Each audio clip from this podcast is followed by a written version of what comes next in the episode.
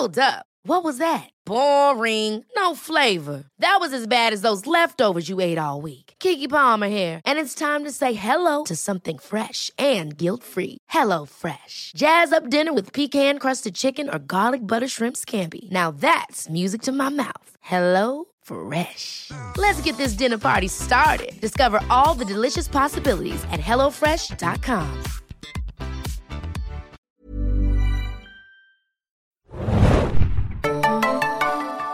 All right, all right, all right. And welcome to the podcast.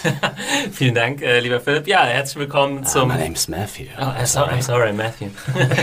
herzlich willkommen zum äh, Matthew McConaughey Brain Trust. äh, True Detective äh, Brain Trust, weil ich natürlich. Ja, äh, herzlich willkommen beim Serienjunkies Podcast, liebe Hörer. Äh, wir mussten natürlich nochmal dem guten Matthew äh, unsere Ehre erweisen, der ja am Wochenende den Oscar abgeräumt hat. Als Haben wir noch nicht oft genug gemacht, ne? Nee, stimmt. Äh, ja gut, jetzt haben es auch endlich mal die, die Academy Genau. hat es endlich auch mal eingesagt. Wer hat's gesagt vorher? We called it! Tausendmal ungefähr. Obwohl ja interessanterweise bei der Folge, die wir heute besprechen, war ja Woody so ein bisschen der Main Player, fand ich. Ja. Oh, jetzt, okay. Ich habe gehört, ihr macht jetzt weniger äh, Anglizismen im Podcast, da muss ich jetzt auch Der aufpassen. größte Spieler war Woody. Ja, Genau. der wichtigste Äh, Spieler. Holzi, meinst du wohl? Die, Holzi und, und Rostig. Die lustigen Abenteuer von Holzi und Rustig. Das ist das. Oh komm, das schreiben wir heute noch. Das ist eine Sitcom. Just waiting to happen. Da geht Oh, was. Moment. Die, äh, darauf wartet zu passieren, meinst du? After You've Gone ist die aktuelle Folge von äh, True Detective, die Serie, die wir aktuell hier wöchentlich besprechen, neben ähm, The Walking Dead, was äh, ihr ja macht, da halte ich mich mal ganz gepflegt zurück. Habe es leider immer noch nicht über die zweite Staffel hinaus geschafft. Siebte Folge, vorletzte Folge heute. Äh, kurzer Hinweis, wir spoilern hier natürlich alles bis zu dieser Folge einschließlich. Äh, wenn ihr True Detective noch nicht gesehen habt, dann äh, holt schnell nach und äh, hört euch dann unsere Podcasts an. Und ansonsten findet ihr alle unsere Podcasts auf serienjunkies.de slash podcast, auf iTunes. Ihr könnt unseren RSS-Feed abonnieren und wir freuen uns über E-Mails an podcast at serienjunkies.de. Und ja, wollen wir gleich einsteigen. After You've Gone, die vorletzte Folge, ging ein bisschen, ja, slow will ich nicht unbedingt sagen zur Sache, Langsam, aber... müsste sagen. Äh, äh, ja, langsam wollte ich eigentlich Wenn sagen. überhaupt dann langsam. Wir machen da jetzt eine Manie draus. Wir nerven die Zuhörer so lang, dass wir sagen, bitte redet einfach wieder normal Denglisch. Oder Wir kriegen ja auch anscheinend einen Kasten Bier, wenn wir, äh, wenn wir es schaffen, einen Podcast ohne Anglizismen zu Ja, Das wird nie passieren. da schneiden wir die einfach alle Oder not gonna happen. Ja, der, der User, der die äh, Wette da ausgesprochen hat, der scheint zu vergessen, dass wir das eigentlich ganz leicht tricksen könnten. Ne? Wir können einfach schneiden. Piep, bis, Ja, genau. Fünf Minuten Rezension von True Detective. vorletzte Folge und die würde ich sagen ist äh, sehr storylastig. Äh, der Fall steht im Vordergrund, obwohl ich das fast ähm, jetzt auch nicht unbedingt am interessantesten fand, beziehungsweise es interessant fand, dass mir diesmal oder nach dieser Folge auch so ein bisschen mehr die Themen der Serie, glaube ich, ein bisschen klarer geworden sind, die vielleicht weniger spektakulär sind, als man am Anfang dachte. Also es ist äh, sehr, sehr tricky, aber ich würde sagen, wir gehen erstmal den Fall sozusagen an und äh, hangeln uns so ein bisschen an den Plotpoints entlang und können dann am Ende nochmal, ich meine, jetzt sind wir bei der vorletzten Folge, vielleicht schon mal so ein Gesamt vorläufiges Gesamtfazit. Ohne die letzte Folge ist es natürlich schwierig, aber kann man, äh, glaube ich, trotzdem nochmal über, ihr habt ja auch äh, gewisse Themen letzte Woche angesprochen, äh, da nochmal drüber sprechen. Wie geht's weiter? Wir haben aufgehört letztes Mal in der sechsten Folge, die ging zu Ende, als Rust und Cole sich getroffen haben nach einigen Jahren zum ersten Mal wieder und zusammen ein Bierchen zischen wollten. Die große Reunion Ja, quasi. was jetzt auch ähm, passiert und tatsächlich auch weniger spektakulär, als man vielleicht dachte, ähm, als Marty da letztes Mal den Revolver noch ausgepackt hat, obwohl er den immer zur Hand hat. Zumindest am Anfang noch. Er ist ja ziemlich skeptisch noch äh, gegenüber. Wie so viele Ja. Charaktere im südlichen Louisiana. Das ist auch, ich stelle mir das so locker vor, man irgendwie, also was heißt so locker, aber irgendwie stell dir mal vor, hier würden Leute ständig mit Knarren irgendwie auf der Straße Ja. rumlaufen, Ja, sobald sie einen Schein haben. Äh, du darfst ja, es, es gibt ja auch nochmal so eine Unterscheidung in der amerikanischen Rechtsprechung. Manche Staaten haben irgendwie concealed, äh, also dass Ja. du Waffen auch verdeckt tragen darfst und in manchen Staaten musst du sie halt offen tragen. Aber ich weiß gar nicht, wobei ich mich irgendwie äh, Was sicherer wäre, fühle. ja. Ja, genau. wenn ich es nicht sehen würde oder wenn ich äh, sehen würde, wäre eine Waffe. Vor allem, wenn, wenn ich das so trage, äh, wie dieser Typ hier, ähm, der eine Sheriff dann später, hätte ich immer Angst, dass irgendjemand einfach trollt und mir einfach diese die, die, die Waffe da so im Vorbeigehen aus dem Holster so. Das sah so einfach aus irgendwie. Das ist wirklich beunruhigend. Also wenn man mal überlegt, dass man durch eine ganz normale amerikanische Stadt läuft, das muss ja jetzt nicht mal New York oder, oder irgendeine Großstadt sein, aber wenn es irgendwo in, im Süden ist, in Texas oder so, und man sieht halt irgendwie auf der Straße Menschen mit Waffen, dann fühle ich mich ja automatisch unsicherer. Ja. Würde ich jetzt Dann willst du automatisch auch eine Waffe haben. Ja, genau. Ich meine, das ist halt irgendwie dieser, dieser Teufelskreis, in dem sich die. Willkommen im Polling for Columbine Podcast. äh, wir diskutieren hier das Armed America Problem. Weil mit einer Waffe kannst du einen Fernseher anschießen, du kannst eine Dose damit aufmachen. als Homer Simpson Wie wir jetzt durch die Simpsons gelernt haben, genau. Was äh, lernen wir jetzt in der Szene? Ähm, Im Prinzip, ja, ich habe die Sachen hier so kurz runtergeschrieben. Es ist halt wirklich jetzt, der Fall wird so ein bisschen vorangebracht und so großartig kompliziert, obwohl es ist teilweise kompliziert, aber es ist teilweise auch irgendwie nicht so wichtig, was jetzt genau mit welchem Fall zu tun hat. Also fand ich für mich, habe das einfach so jetzt äh, verfolgt, okay, Rust will Cole, äh, nee, andersrum. Äh, heißt ja Rust Cole. Rust will Hard. Ich habe es Hard. genau, Hab ich hart. das so aufgeschrieben? Ich habe es aufgeschrieben. Ich hab's weiter. äh, Rust will hart auf seine Seite ziehen, mal grob gesagt, um einfach den Fall wieder aufzunehmen. Also ja. allgemein gesagt, die Aficionados der mystischen Überhöhung, die werden ein bisschen enttäuscht sein, glaube ich. Äh, Jetzt nicht nur von dieser Episode, sondern vielleicht auch von der letzten Episode. Bei der letzten Episode konnte man es noch ein bisschen verschmerzen, weil die davor so vollgepackt waren mit, äh, mit, diesem ganz, mit der ganzen Philosophie äh, von Rust Cole. Und äh, seit, äh, seit Rust ver verlassen hat, äh, nimmt es stetig ab. Und äh, ja, es, es Wobei- verwandelt sich so ein bisschen gerecht gewöhnliches Crime Procedural. Jetzt, also zum Beispiel die Episode war jetzt eigentlich fast kaum noch was anderes. Es gab fast keine ähm, verschobenen Zeitebenen mehr. Es gab nur noch leichte Anspielungen an äh, Carcosa und den King in Yellow. Aber da schon eine ganz massive, ne? Die wir schon wieder dann sehr in den mystischen Bereich auch reingerückt ist. Welche das genau ist, können wir ja dann Ja, später ja. noch besprechen. Ja. Aber Es stimmt schon, es wird alles so ein bisschen entmystifiziert. Und, Und Rust ähm, Cole ist auch nicht mehr der Rust Cole, den er in, de, in dem Verhörzimmer war, finde ich. Also ja, ich finde, er, ich gerade er, fragen, hat er da so ein bisschen gebullshittet äh, mit, den, mit den Jungs? Also hat er Ja, na sich klar. komischer dargestellt, als, er, als er vielleicht ist? Das ist auch äh, übrigens äh, eine interessante Sache, die mir durch die Inside the Episode äh, Featurette von HBO, die Feature HBO ja auch immer regelmäßig auf YouTube am Tag danach, glaube ich, immer postet. Das sagt, glaube ich, auch Nick Pizzolato in einem äh, Interview, warum Russ Cole überhaupt in diesem Polizeiverhör ist. Er ist ja nicht irgendwie direkt äh, noch nicht verdächtig, er ist ja erstmal nur als Vorwand der äh, ehemaligen Kollegenbefragung sozusagen reinkommen, reingekommen. Äh, Coles Motivation in diesem Meeting ist genauso, die wollen von ihm was erfahren, aber er will genauso von denen erfahren, was eigentlich hier los ist. Deswegen, ähm, und für ihn kann es Ja. nur vorteilhaft sein, den Deppen, also den Genau. in Anführungszeichen Deppen zu spielen, den, den besoffenen Alkoholiker, der am eigenen Weltschmerz zugrunde geht. Und auch hier eine schöne, interessante Beobachtung. Ich weiß gar nicht, vielleicht habe ich das schon mal im Podcast gesagt. Wir sehen ja auch Russ immer schön Bier trinken.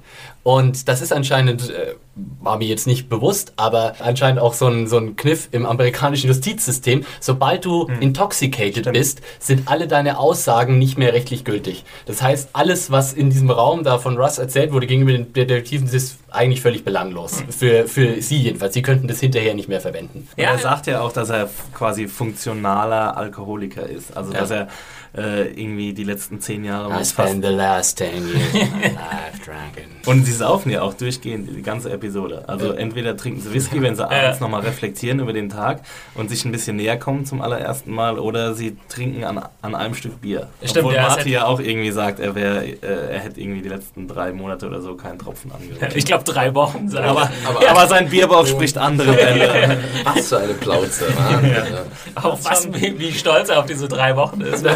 Das ist Naja, Und auf den grünen Tee, den er trinkt. der, der grüne Tee, der, der wird's ausmachen. Ja. genau, das sind eigentlich eher so Sachen, die in dieser Folge interessant sind, so indirekte Dinge und gar nicht so sehr, wie es jetzt weitergeht. Äh, und zwar, dass Cole. Darf ich Ja. noch ganz kurz die Feststellung voranschieben, bevor wir jetzt äh, in die Handlung einsteigen? Ich finde, es war wieder genauso wie die vorhergehende eine unglaublich dichte Episode. Da ist so viel passiert. Zwischendurch habe ich mir mal immer so ab die Uhr geguckt und denke, ich kann nicht fassen, dass das jetzt gerade noch nicht mal eine Stunde läuft. So viel, wie schon passiert ist. Wenn ich das im Direktvergleich immer sehe mit Walking Dead, da vergeht eine Dreiviertelstunde und ich habe das Gefühl, nichts ist passiert.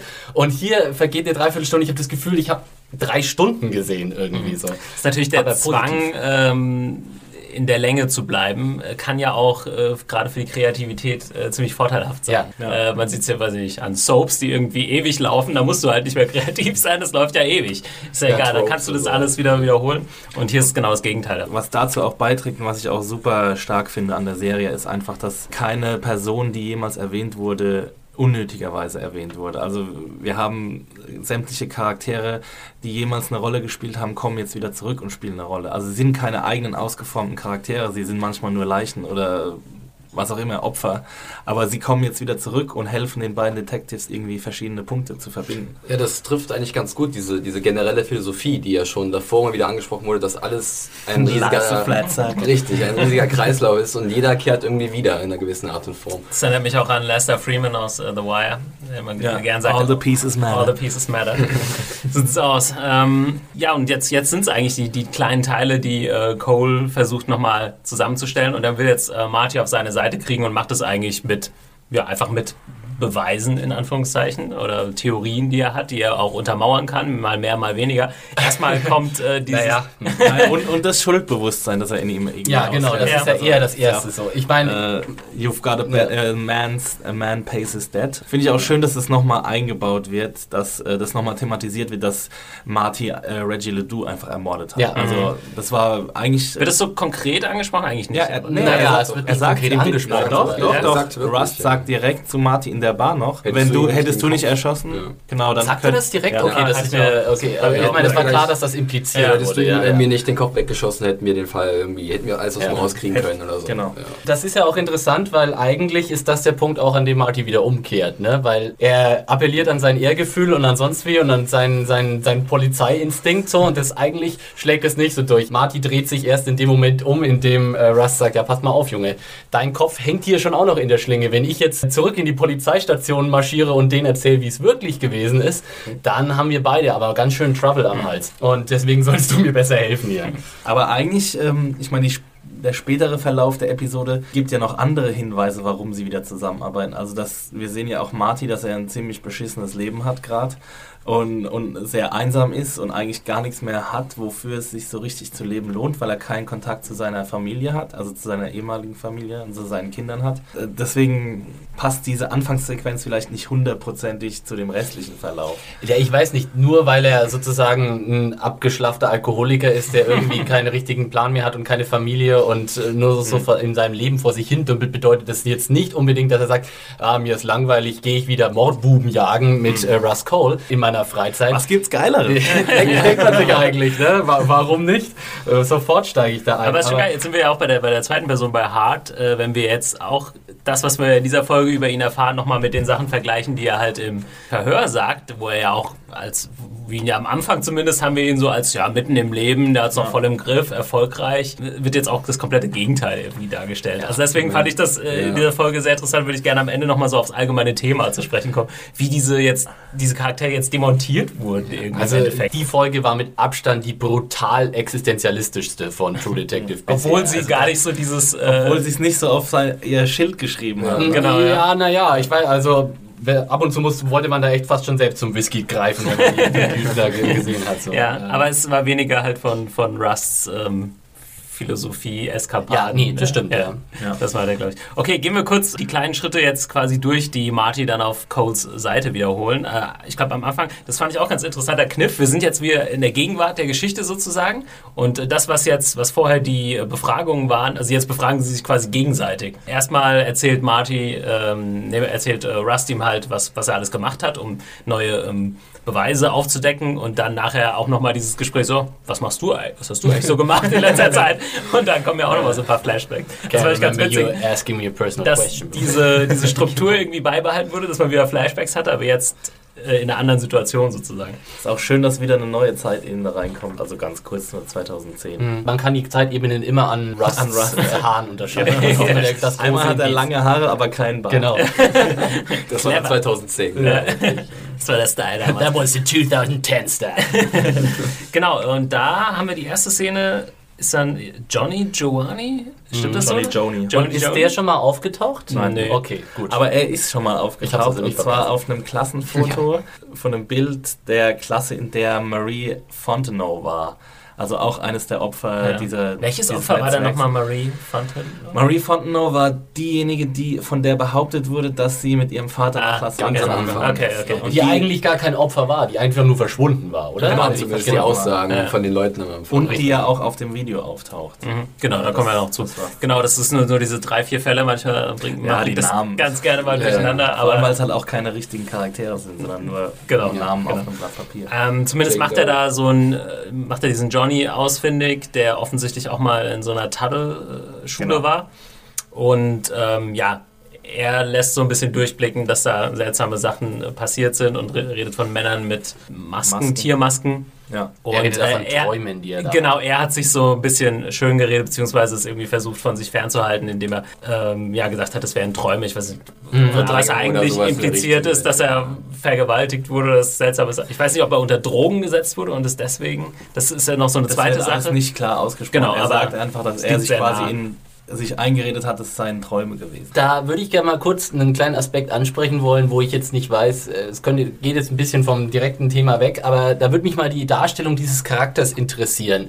Das wird ja sozusagen eingeführt und wir nehmen das ja als Zuschauer schon so wahr, wie diese Szene auch verläuft, als äh, Missbrauchsopfer. Und dann sozusagen die Präsentation dieses Charakters, dieses transsexuelle, ähm, ist halt auch, also ich, ich weiß nicht, wenn das jetzt überpolitisch korrekt ist, dann äh, stoppt mich bitte Leute Und oder das von schreibt, dir. schreibt wütende E-Mails. Aber ich weiß nicht, ich habe immer so ein kleines Problem mit der Darstellung von, wenn äh, homosexuelle oder transsexuelle Menschen, also sozusagen die, deren Verfassung ist ein, äh, wird eine Verbindung zwischen die, also es ist ein Missbrauchopfer, deswegen ist es irgendwie, ist er sexuell verwirrt oder Transvestit oder Transsexueller.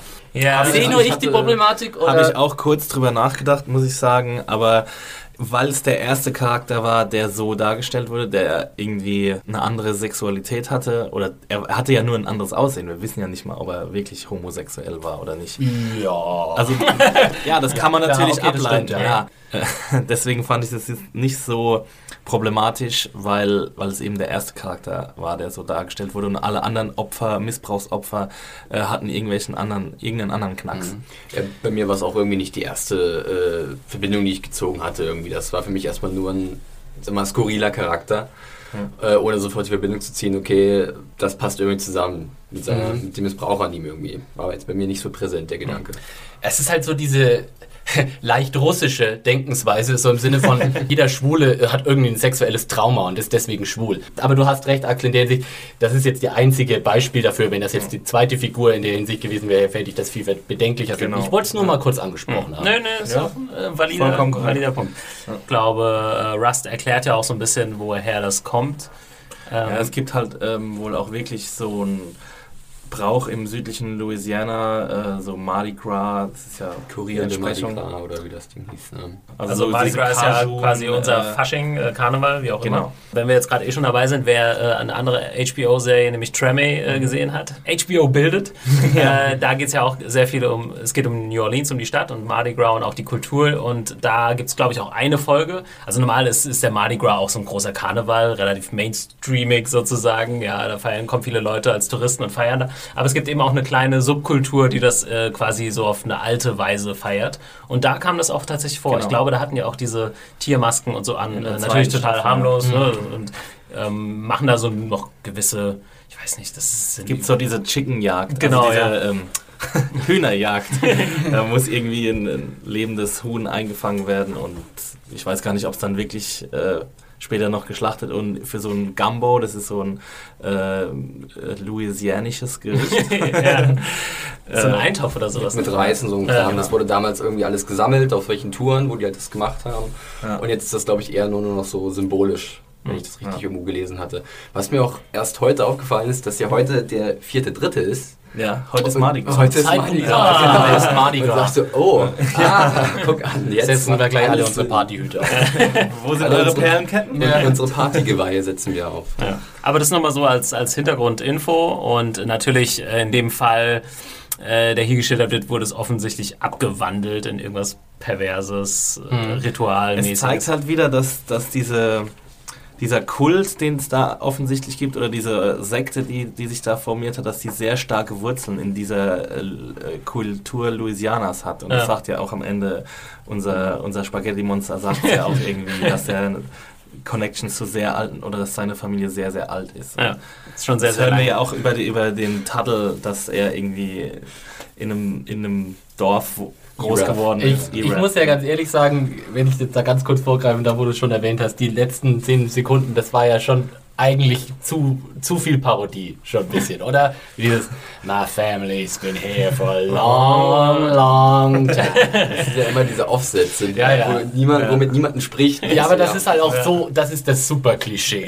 so von den von den irren Rednecks, die irgendwie so, so institutionalisiert sind. Ja. Also wie viele Ja. Filme ich mit dem Satz schon gesehen habe, das kann ich glaube ich gar nicht mehr zählen. Ja, da kommt dann immer so ein bisschen die, die Pulpwurzel Ja, von total. Detective. Total. Kommt gerne nochmal noch mal Ja. durch. Ähm, okay, ich würde gerne noch den einen, die eine Sache abhandeln, die auch ziemlich, eine ziemlich heftige Szene in der Folge ist. Und zwar wie ähm, Rust Martin dann letztendlich rumkriegt, ist durch den ultimativen Beweis äh, sozusagen das Video, das er aus einer Villa von Tuttle, von Tuttle, dem, genau. ja. den er ja auch in der letzten Folge besucht hatte, ja. äh, gestohlen hat. Und ähm, dass sich äh, Martin dann anschaut und Das war wieder. auch so ein ganz witzige Szene eigentlich, wie er in der Rückblende erzählt, wie er da eingebrochen ist. Das war auch so ein bisschen hab so dieses Panther-Theme. Ja, ich Ja, auch ja. nämlich. Und ich dachte also, okay, was hat er eigentlich für einen schlechten Safe, dass äh, Ja. Rust den da mit so einem blöden Also, Brecheisen äh, aufbringt? ich muss ja ganz ehrlich sagen, ich bin, ich habe ja, ich habe ja in den letzten Episoden schon mal gesagt, mich langweilen so Ermittler-Szenen und so ein Kram. Ich will am liebsten überhaupt nicht groß rumermitteln und sagt uns jetzt, was dahinter steckt. Aber das war ja jetzt schon ein bisschen alles mit dem Holzhammer. Ne? Ich meine, ich weiß nicht, wofür hat uns diese Serie mit ewigen Verhörszenen gelangweilt, wenn am Schluss einfach Rust in das Haus einbricht, den Safe auf, und da ist der Beweis einfach drin. Das, Das ist ja wie Video. in so einem Adventure irgendwie, in so einem äh, Lucas Indiana Arts Adventure. so Genau. rufen, damit gar keine Pfeile irgendwo raus. Nimm Beweisvideo. Ja, also, und genau, wie er dann den, den Safe aufmacht, da haben wir, was zur Hölle soll denn das jetzt? Er, haut dann irgendwie mit so einem weiß, Gegenstand gegen den Safe? What? Ja, Und also, diese Szene, wo, wo dann ähm, seine Figur quasi dreimal über das Bild gelegt wird, also diese Montage, da haben wir so, so eine, ja, eine ja. Einstellung, War geil, war Ja, geil. das, aber das war auch irgendwie so, Ja. so ein Relikt aus den 80er Jahren. Oder so, so, so, ich weiß gar nicht, warum sie das eingebaut haben, weil sie es bisher ja noch nicht gemacht haben. P.I. Cole. Ja, das stimmt, das war, äh, ja, das ist, diese ganze Szene in dieser Lagerhalle wirkt natürlich jetzt so ein bisschen dann doch wieder, oh, wir haben jetzt doch nicht mehr so viel Zeit. Ja, genau. Jetzt lass uns mal vorankommen. Diese Genau. Szene fand ich schon grandios. Ich fand nur das, die Erklärung, wie er an diese ganzen Beweismittel gekommen ist. Also da haben sie einfach. schon ein bisschen sehr einfach gemacht. Aber ja, stimmt, wie du sagtest, Thomas, da hat man irgendwie gemerkt, sie, sie müssen jetzt zum Finale und jetzt darf kein Ermitteln oder Rätsel mehr sein. Jetzt muss klar sein, wer ist denn hier. Ja, vor allem Aber, muss, ja. muss ähm, Hart jetzt auf ähm, Coles Seite Ja. äh, wieder sein. Und das musste halt möglichst schnell irgendwie passieren, ne? in, den- in der ersten Viertelstunde dieser Folge. Ja, und im Endeffekt halt er, wie gesagt, den ultimativen Beweis, äh, dieses Video, von dem man, wo auch nur Sachen angedeutet werden, im Prinzip das, was dieser Johnny vorher äh, erzählt. Naja, was heißt passiert, ne? So, aber in noch einer extremeren Form. Das, Ähm, was sie immer vermutet haben, was passiert mit diesen Mädchen, Ja, die also, werden. ich denke, wir es ist ja dürfen- eigentlich ja auch kein ultimativer Beweis. Es ist ja nur der Beweis, dass, äh, dass so etwas passiert und Ja, nicht stimmt. wer involviert Du ist. kannst noch nicht sagen, wer es genau war, weil Cole- du siehst ja nichts. Cole sagt auch noch, er hat sich bis zum Ende angeguckt. Marty kann das nicht. Und deswegen meinte ich auch an der Szene, äh, Woody Harrelson äh, auch wieder eine großartige Performance. Das muss man auch gut. erstmal Ja, hinkriegen. ich ähm, Bis jetzt auch das wirklich eine seiner allein besten. äh, durch den Moment. Reaction-Shot äh, Super. die Emotionen rüberzubringen. Das wird ja in der Serie sehr gern gemacht. Philipp hat es schon mal am Anfang irgendwie als Theorie sozusagen oder als, als strukturelles äh, Element ähm, angedeutet oder angemerkt, dass sehr viel durch die Gesichter erzählt wird und dass wir danach erst Sachen sehen oder überhaupt nicht sehen. Ja. Und wir haben das ja mit Marty auch mehrfach in der Episode. Wir haben das ja dann später auch noch, kann ich hier gleich vorgreifen. Äh, da hat, holt die Serie auch, ich meine, da lasse ich es aber wieder durchgehen, weil das wird mit Gusto zelebriert. Das gute alte It's a fucked up world Klischee. Baby in der Mikrowelle. Holy moly. Das ist, das ist auch der ultimative Chunky äh, The world is a fucked up place Mythos. Irgendwie so. Äh, drogensüchtige Eltern drehen durch und stecken ihr Kind in die Mikrowelle oder in den Backofen. Das ist aber auch Wer so hat das nicht schon tausendmal gehört? Und ich hätte es der Serie auch abgenommen, wenn Marty einfach so seinen, äh, seinen Hut am Nagel gehängt hätte.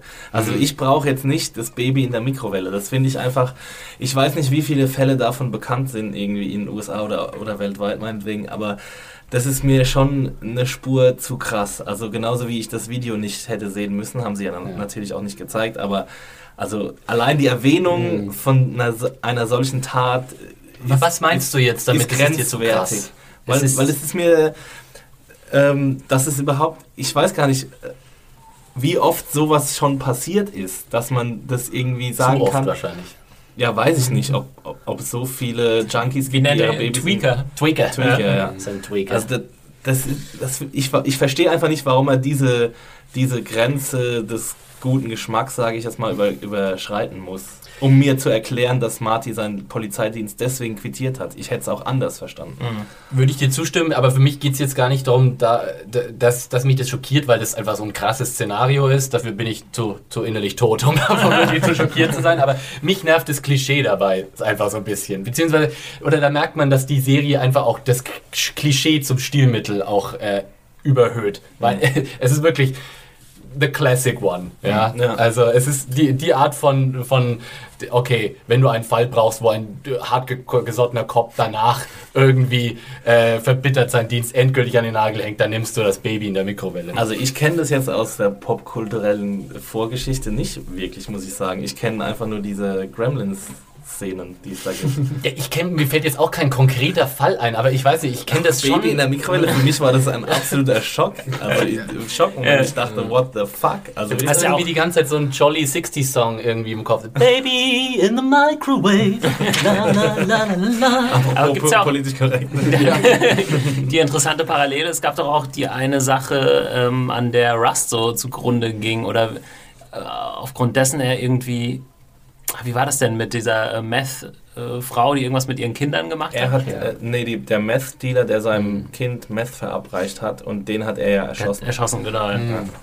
Also immer diese Sachen. Immer die ähm, fucking Tweakers. Ja. Halt. Ich meine, das ist ja noch, das kann man ja noch irgendwie einem Drogenjunkie zuschreiben, dass er jetzt irgendwie seinem Sohn da. Das, aber naja, Hallo, wir wir haben, ja, ey, können's ein Typ in. Miami hat einem anderen Kerl bei Lebendigem Leib das Gesicht aufgefressen. Ja? Das gab's. Das war nicht True Detective, das ist im realen Vielleicht Leben sind wir da passiert. echt auch so. Also das Vielleicht würde doch Waffen auf der Straße erlauben. Ohne Scheiß. Aber wir, das ist halt schon echt krass. Ich meine, wir hatten Breaking Bad, ne? Und da hatten wir auch so ein paar Sachen mit Meth Addicts, die irgendwie sehr strange drauf waren. Und es gibt diese ganze Folge mit dem, äh, mit dem Bankautomaten und so weiter, die sehr, sehr, sehr, sehr heftig ist. Und ich meine, Meth haben wir in dem Sinne hier in Deutschland. Ja, fahr mal an die tschechische Grenze. Ich war am Wochenende in Prag und da habe ich, hab ich wirklich Oh, oh. unschöne Sachen. Vorsicht, ja. Vorsicht. Am Bahnhof gibt es da so ein Viertel, das ist. Äh, das, da sieht Das man, Meth Guide. aber aber genau wegen Guide diesem zu Viertel Prag. fährt man ja nach Prag. Ne? Nee, aber schon, schon, also, ja, wir kennen es halt hauptsächlich wirklich dann so aus den Serien, ja. Und pff, anscheinend, Mhm. aber klar, das sind halt diese, diese Ecken. Ähm, es gibt ja auch noch hier den mit Jennifer Lawrence, den Film, wie heißt er, äh, Winter's Bone, wo es auch, also Oh immer ja. diese, gerade diese abgelegenen Ecken, und wie wir jetzt auch haben in den Südstaaten, dass da Leute dann irgendwie ein bisschen strange draufkommen, wenn sie sich zu viel reinfahren. Dann ja, bei Meth sowieso, da brauchst du ja auch nicht zu viel reinfahren, da bist du kaputt nach dem ersten Mal. Ähm, okay. Kinder, Drogen sind verlogen. Leute! so wie der gute äh, Rust. Genau. Also, genau. so noch aufmerksame Da kann man so manchen Shootout mit überstehen. Für den nächsten Mathe-Test. Ne? Genau. Kleiner Tipp von den Serienjunkies. Ja, Math-Test, ja. Ähm, okay, wie machen wir weiter? Das Video überzeugt auf jeden Fall Marty dann äh, letztendlich, okay, du hast. Ja, Du bist also, da der Sache auf wenn der einen Spur. irgendwas überzeugt, überzeugen sollte, dann dieses Video. Ja. Ja. Und glaubt ihr Rust Cole, dass er Billy Tuttle nicht ermordet hat? Habe ich mich auch selbst gefragt. sein Argument war ja eigentlich ganz gut, dass diese Einbrüche ähm, nie gemeldet wurden, Mhm. weil Tuttle das eigentlich auch nicht wollte, weil er dann weiß, ah, dann wissen vielleicht Leute, dass was weggekommen ist. Ja. Nicht gut. Ähm, und so soll es dann auch passiert sein, nach äh, Rusts Meinung, dass dann eben Leute, Teddy, äh, nee, wie heißt der? Tuttle? Teddy Tuttle? Teddy Tuttle? Teddy Tuttle. Billy Tuttle. heißt Billy er. Tuttle. Billy Tuttle, ja. ähm, dann irgendwie ruhig gestellt haben, sozusagen. Helft mir mal kurz, ähm, wie wissen wir, wie Tuttle offiziell Ja, na. gestorben ist und wann? Medikamentenüberdosis 2010. Ja, Okay. Das haben die beiden Das- Cops in den Verhören. Deswegen haben sie ja auch, das war ja auch ein Verdachtsmoment gegen Rust, weil er ja 2010 wieder aufgetaucht ist. Mhm. Und wir wissen jetzt übrigens auch, dass Rust in Alaska war beim Fischen und, nicht, ja. und nicht äh, irgendwie die ganze Zeit untergetaucht war Naja, in Louisiana. sagen wir mal so, wir Ja. wissen, dass er das erzählt. Genau, genau. Ähm, aber äh, ist Russ, ich muss hier kurz noch ein paar Verständnisfragen fragen. ähm, ist Russ in das Haus eingebrochen, als Tuttle noch gelebt hat oder hinterher? Er, Hätte noch Ja, hat, er hat noch gelebt. Genau. Er hat Okay. ja gesagt, er hat es äh, sehr lang beobachtet. Äh, he staked it Ja. out. äh, und, staked this place und ist dann halt for rein, wenn. Und er hatte ja auch drei Häuser, Tadel. Ja. Also irgendwie drei in Louisiana und eins in Florida. Und er ist, glaube ich, auch in alle rein. And a second house.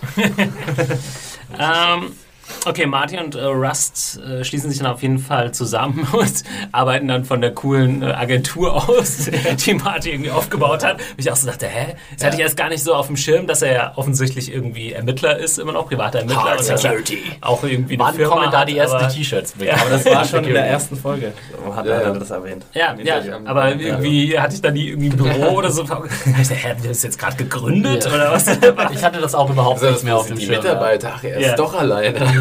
Ja, das ist ja auch ihr Vorwand, äh, um die ganzen Befragungen durchzuführen. Sie sagen halt, sie sind, äh, also Rust ist Privat. quasi Angestellter Ja. von Marty. Ja. Ähm, da haben wir, ja, Ja. Äh, äh, äh, Kurz Beobachtung zu dem Büro fand ich auch sehr schön als Set, weil das hat irgendwie einfach komplett äh, nicht so gewirkt, als würde da jemand tatsächlich arbeiten. das war, nicht. es war Das zu war wie Rusts groß. Wohnung genau, es sah Folge irgendwie so leer aus und es sah überhaupt nicht aus, als ob diese Hard Agency irgendwie was reißt. Das hat mich halt auch total gewundert, wo ich dachte, wie kann er denn von, davon leben, schon Ja. seit einer Zeit. Es wirkt also, als würde er jetzt anfangen. Ne? Ich glaube, er ist halt der einzige Angestellte. Ja. Es läuft halt auch anscheinend nicht so rund, aber er hat of halt the ein Month. Boot. genau. Ähm, wir haben vorher noch eine Szene und zwar die zwischen äh, Marty und Maggie. Sehr Ähm, toll. Ich weiß gar nicht mehr genau, wie die eingebaut wurde. Auf jeden Fall passiert sie. Es war auf jeden Fall so einer der wenigen Momente in der Episode, wo die Zeitebenen verschoben sind. Mhm. Weil äh, Marty erzählt dann Maggie, wie Rust ihn überredet hat. Also er erzählt Mhm. ihr, ihr quasi die Geschichte mit dem Video. Ja. Und das ist dann so verschachtelt äh, Ah, okay. ineinander, Ah, geschnitten. Stimmt, das war parallel. Genau. Und warum kommt es eigentlich nochmal zu diesem Treffen? Weil Marty wissen will, was Maggie den Cops erzählt hat. Genau. Ne? Oder hat es noch einen weiteren? Und er will sich Ja. verabschieden. Glaube ich auch. Also Ah, ja. zum einen Okay. das, zum anderen auch nochmal äh, ja, seine ehemalige Ehefrau und natürlich wissen, wie geht es den Kindern. Aber Ja, gut, wenn, wenn. Axel, wenn du sagst verabschieden, das hört sich dann auch schon so, so endgültig an. Ähm, warum? Ne? Also rechnet er jetzt irgendwie damit, dass sie so weit gehen, dass sie dann im Knast landen oder vielleicht äh, umgebracht werden? Das Ähm, sagen sie ja auch an einem Punkt, hat er, sagt glaube ich Rust irgendwie, das ist jetzt so der Ultimate Sacrifice, also er sagt es nicht genau so, aber ähm, und es kann, es wird wahrscheinlich damit enden, dass sie entweder sterben oder dass sie im Knast landen. Wobei, also da würde mich dann, würde ich mich fragen, reagiert da Maggie dann realistisch? Weil ich weiß nicht, wenn dein Ex-Mann, der Vater deiner beiden Kinder zu dir kommt und sagt, I'm saying goodbye, dann würde ich schon fragen, äh, Moment, sie was fragt- planst du? er Willst du sagt ja nicht, äh, I'm saying aber auswandern? er sagt ja oder? einfach nur uh, Thank you for everything. ja, und Ja. sie interpretiert es dann auch so. Genau, und dann fragt Ja. sie nochmal und dann sagt er Thank you Maggie oder sowas. Mhm. Und ich meine, was soll sie machen? Also sie ist sich erstens nicht sicher, ob das Was, jetzt überhaupt, Abschied was ist. die überhaupt machen. Ja. Ja, Mhm. und, und dann hat, hat sie seit zwei Jahren nicht mehr gesehen und ist, glaube ich, sehr glücklich in ihrem neuen Leben. Ja. Also, äh, Ja, aber auch hier wieder mal, äh, ich habe ja schon die dichte Erzählweise vorhin gemerkt, in dieser Szene ist auch, da hat man gemerkt, also wieder great job von Mr. Fukunaga, wie einfach allein nur in dem im Intro der Szene schon so viel klar wird. Also wir schwenken kurz über die Bilder, die Ja. da rumstehen und da lernen wir schon, ohne dass da irgendeine Minute von Dialog dran verschwendet werden muss, Maggie ist offensichtlich neu verheiratet, allein an, von dem Look des Hauses erfahren wir ganz viel, es geht ihr offensichtlich Ja. deutlich besser. Sie hat irgend so einen äh, etwas reicheren, etwas schickeren Typen getroffen, mit dem sie jetzt offensichtlich glücklich ist und äh, Hart hat in ihrem Leben eigentlich überhaupt keinen Platz mehr. Und äh, ja, auch die beiden Kinder. Ach, wie das dann mit dem Dialog so gelöst ist. Ja, ist die eine Tochter, wo ist sie denn? Ist sie schon aus Chicago wieder zurück? Ja, seit drei Monaten. Oh, seit drei Monaten. also man lernt da so ganz Ja. viel äh, über das Verhältnis in ganz wenigen Sätzen. Ist alles sehr ökonomisch gemacht. Aber da auch können sich very ganz well viele ja. Dialogautoren eine Schei ganz große Scheibe Hey, abschneiden. bei Ja. Hart lernt man halt auch so viel. Erstmal, okay, dass sie nicht mehr zusammen sind, war klar, aber dass sie ihn offensichtlich zwei Jahre nicht mehr gesehen hat, dass er seine Töchter auch so gut wie nie sieht, aber gleichzeitig auch jetzt nicht so verbittert. Also verbittert im- schon, aber jetzt irgendwie nicht sauer, überhaupt nicht sauer auf Maggie oder so. Er hat auch irgendwie so Ja, jetzt sich komplett so eingestanden, ja, auch, dass ja. er schuld eigentlich an der ganzen Scheiße war oder vor allem, wie es zwischen ihnen beiden gelaufen ist. Also man hatte schon das Gefühl, die beiden haben irgendwie mittlerweile ihren Frieden gemacht. So. Ja. Ja. Ja.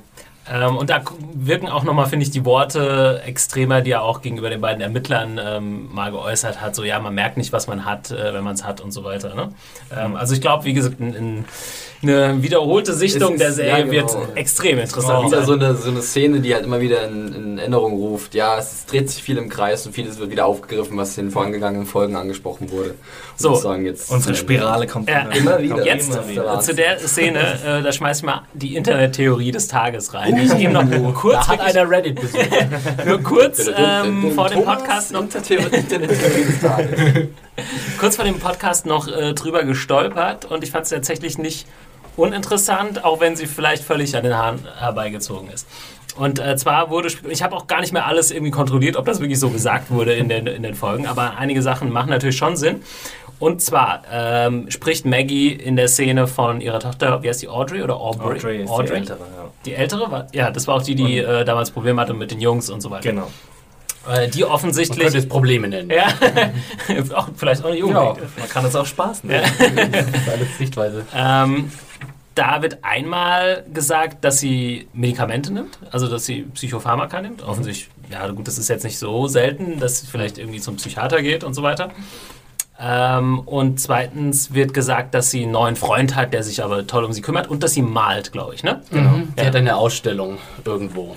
So, und ähm, was jetzt äh, spekuliert wird im Netz, ist, dass es gibt ja ein, ein aktuelles Opfer, weswegen auch diese ähm, Interviews zustande kamen, diese Befragung, äh, das neue Mordopfer sozusagen. Äh, ja. Ja, also das aktuelle Mordopfer, weswegen halt der Fall wieder neu aufgenommen wurde und so weiter und weswegen Rust und Aber Ja. das hat ja auch schon einen Namen, das Mordopfer. hat es? Ja, ja. Das heißt ja Jeanette äh, Irgendwas. irgendwas. Okay, dann, Chantal. das ist ja langweilig. Dann hat sich die Theorie ja schon fast Oh. Mann, Was sind das denn? Spielverderber. Ja, Ja, sorry. einfach die Aber Nadel in den Dann Verschwörungsballon sind, die, gestochen. sind das ja echt äh, Pfeifen in, äh, in, in, in Also jetzt verstehe ich das erst, weil im. Vorgespräch hast du es schon mal gemeint und ich dachte jetzt, das kommt erst in der letzten Episode raus, dass sie quasi entführt ist und ist dann quasi, Nein, die, sie ist jetzt einfach weg. Okay, Äh, ich wusste, das wusste ich halt auch nicht mehr, dass es schon Namen gibt. Ich erkläre es nochmal kurz äh, zum Verständnis. Also die Theorie war, dass vielleicht Audrey eben das Opfer sein könnte, äh, die ja damals schon irgendwie komische Sachen mit ihren Puppen angestellt hat, komische Sachen gemalt hat, jetzt auf Psychopharmaka ist, vielleicht einen neuen Freund hat, vielleicht durch den irgendwie da reingekommen ist. Gab es durchaus irgendwie so ein paar nette Hinweise und es wurde halt vermutet, vielleicht ist nur der Name des Opfers noch nicht bekannt.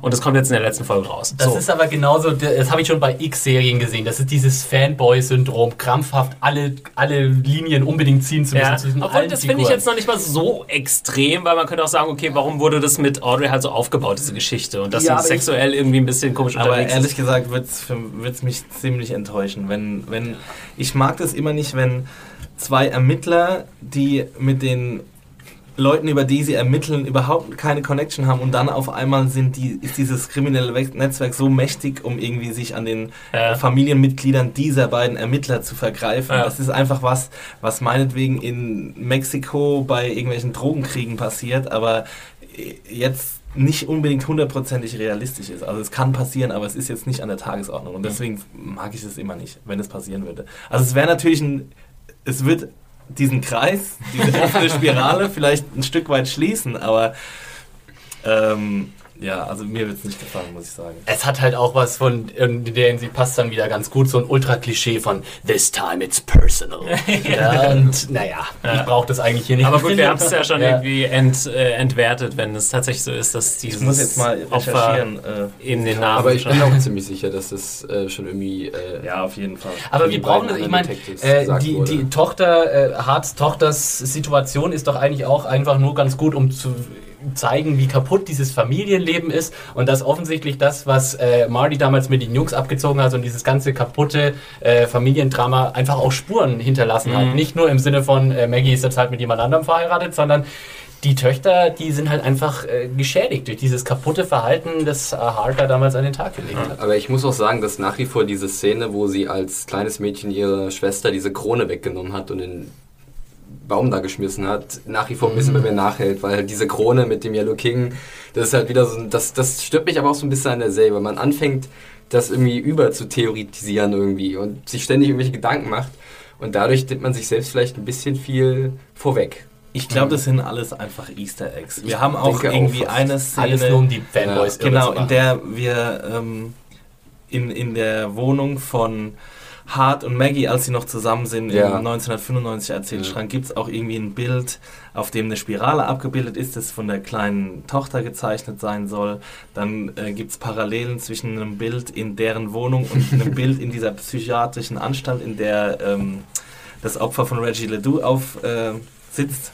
Da gibt es irgendwie die ähnlichen Bilder und da gibt's, das sind alles irgendwie so, glaube ich, kleine Easter Eggs, die halt verstreut wurden, Mhm. um genau das Internet zu befriedigen Ja. und solche Theorien halt einfach äh, ins Leere laufen zu lassen. Liebe Leute, wenn ihr Fans von äh, Theorien in dieser Hinsicht seid, guckt euch den exzellenten Dokumentarfilm äh, Room 237 an über äh, Stanley Kubricks Shining. Und wenn man diesen Film mal gesehen hat, dann, dann, dann wird man so ein bisschen, hat man so ein bisschen so eine gleich die kritische Distanz gegenüber diesen, diesen irren Theorien. Das ist wahnsinnig Ja. faszinierend, aber auch irgendwie extrem seltsam, was sich Leute für Gedanken machen teilweise. Ja. Und hier ist es dasselbe irgendwie. So eine Room 237 äh, Style Documentary zu True Detective könnte ich mir auch gut vorstellen.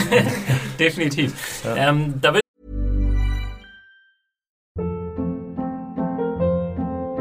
Hold up. What was that? Boring. No flavor. That was as bad as those leftovers you ate all week. Kiki Palmer here, and it's time to say hello to something fresh and guilt-free. Hello Fresh. Jazz up dinner with pecan-crusted chicken or garlic butter shrimp scampi. Now that's music to my mouth. Hello Fresh. Let's get this dinner party started. Discover all the delicious possibilities at hellofresh.com.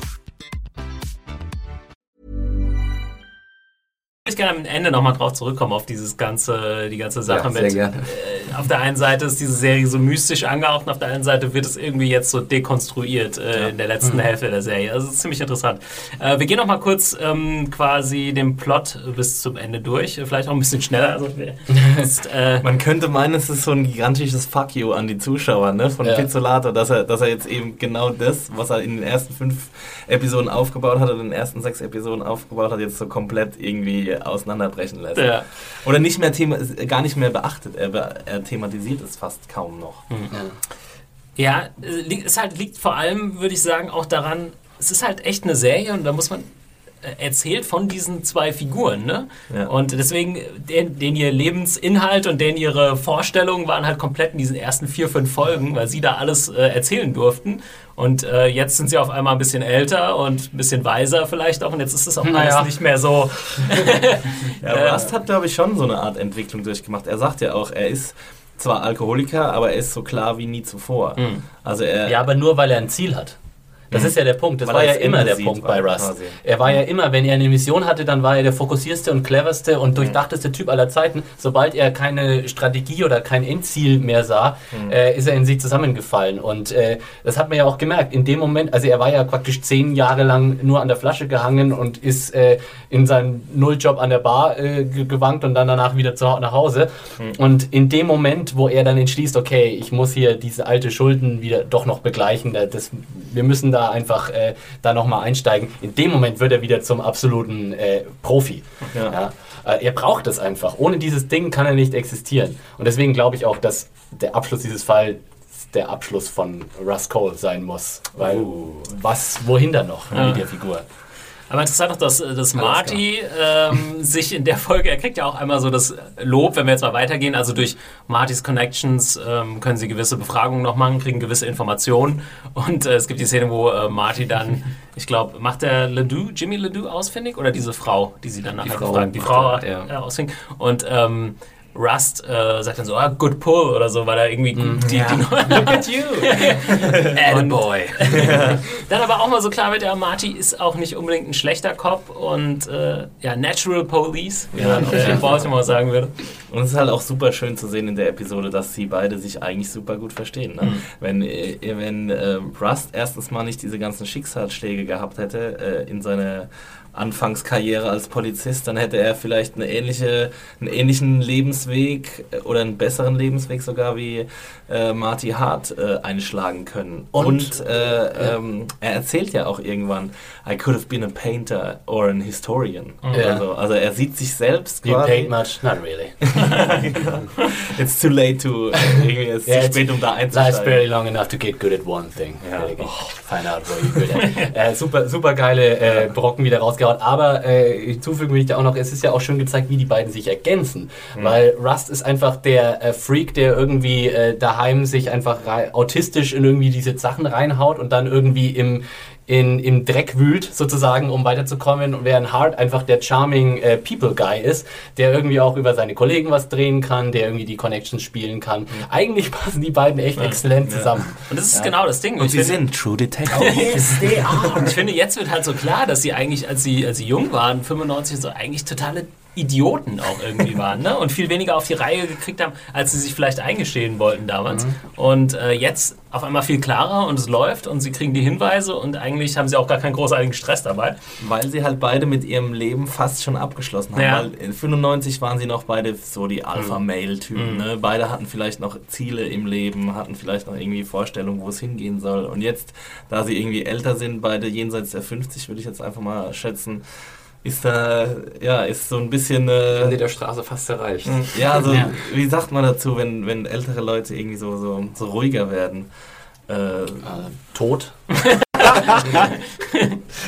Altersmüde.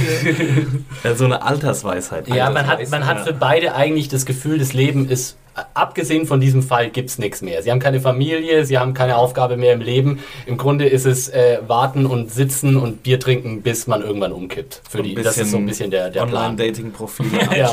Also, ja, wollen wir mal kurz über die Montages äh, sprechen, äh, über die beiden Einsamkeitsmontages von den beiden, weil das, das meinte ich mit, das war definitiv die existenzialistisch düsterste Episode von True Detectives bisher, weil das war so hart, wie dann auch, äh, auch wieder interessant hier das Gesagte und dann das Gezeigte, wie hart dann so, ah, Date from time to time und dann Ja. sieht man einfach nur, wie er, wie er einfach nur in seinem dunklen Büro ja. sich äh, Single-Profil-Seiten Gerade noch anschaut. Mikrowellenessen reingefüllt. Ja, oh Mann. Das ist auch aber schöne das- Parallele zu ähm, der Szene in der Folge davor, wo er die leckeren Spaghetti noch von seiner Frau gekocht Ja. bekommt. Und jetzt äh, die, dieses Ja. Mikrowellenessen Ja. macht er dann auch so komisch. vom Guckt, Fernseher. Ja, als er sich den ersten Bissen so rein und so irgendwie seltsam schaut.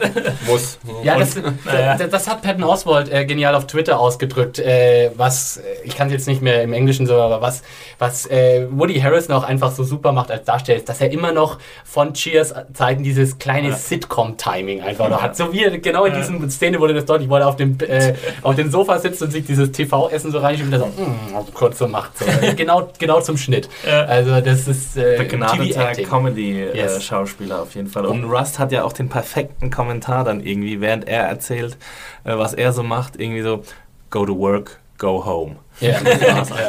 Kann Flaschen noch mitnehmen. Der schöne Shot, wie er da so irgendwie Bier Im trinken noch im ja. Gegenlicht. Bier trinken, Oh, seine, seine Flaschen wegbringt. Also das war schon, das war schon äh, ganz groß. Muss man, man mal echt mal so sagen. Okay, jetzt müssen wir wirklich äh, Tempo machen, damit wir hier mal mit den, mit den Plot-Details noch weiterkommen. Ähm, eigentlich sind es vor allem noch zwei Sachen, die passieren. Einmal die Befragung von einem Jimmy Ledoux, Cousin von Reggie Ledoux. der tatsächlich nicht so extrem viel erstmal zu sagen hat, sich aber interessanterweise an einen Mann mit Narben, der ja schon öfter mal jetzt äh, vorkam. Und äh, aus seiner erinnert. Kindheit erinnert er sich an die. Genau, Das genau. ist äh, auch interessant. Und der ihn auch der, irgendwie seltsam angeschaut hätte. das ist der Typ, den sie in der Autowerkstatt treffen. Ja, aber sonst Ja, einen relativ äh, normalen Eindruck für einen Ledoux macht. Ja. Der dürfte nicht nochmal vorkommen. Pretty normal for a Ledoux. Und dann eine Befragung äh, von einer alten Frau, die offensichtlich mal für Familie den Tuttle Tuttles, ja, gearbeitet hat. Billy Tuttles Vater Sam Tuttle. Ja. Äh, Genau. Und äh, auf dem Anwesen eben tagtäglich, ich glaube 14 Jahre oder so, ein- und ausgegangen ist. Hm. Und dann auch äh, relativ bereitwillig, also sie scheint so ein bisschen dement zu sein, aber äh, darüber noch recht bereit, bereitwillig Auskunft geben kann.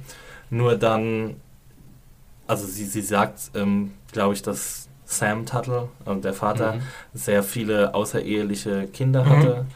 Und ähm, die alle irgendwie auf dem Anwesen immer rumgesprungen sind und so weiter und so fort. Und äh, dann kommt sie so ein bisschen aus der Fassung, ähm, als Rust was genau sagt. Ich weiß Ja, nicht. Moment mal, äh, also sie, äh, er spricht sie ja dann auch auf äh, einen, ein narbiges Kind an und da gibt sie ja dann auch konkret, das wird wohl einer der Enkel gewesen sein. Genau kann sie sich nicht erinnern, aber äh, es wird Mhm. wohl ein Enkel von Sam Tuttle sein.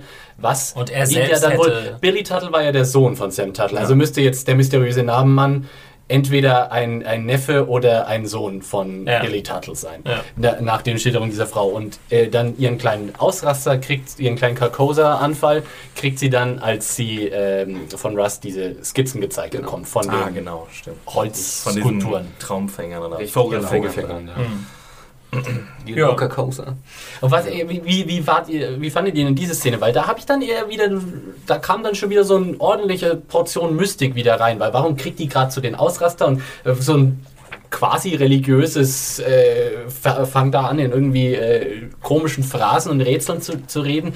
Das, was war da los? Ja, das habe ich mich auch gefragt. Aber ehrlich gesagt hat es für mich nicht so wirklich gepasst, ähm, weil ich erstens keine Hintergrundgeschichte von ihr kenne und auch nicht weiß, wie sie da jetzt reinspielen soll. Also wurde sie quasi auch genötigt, irgendwie was zu tun? Wurde sie genötigt? Sie muss ja irgendwie von diesem Kult erfahren haben und so viel erfahren haben, dass sie davor einen Haufen Angst hat. Ja, nicht nur, sie muss ja auch im, wirklich im wahrsten Sinne des Wortes indoktriniert sein, weil sie hat, äh, es ist irgendwie so eine alte, demente Frau, keine Ahnung, um die Ja. 90. Äh, und äh, sobald sie ihm, äh, ihr diese Bildchen zeigt, hat sie den ganzen Bullshit schon wieder parat, so gleich.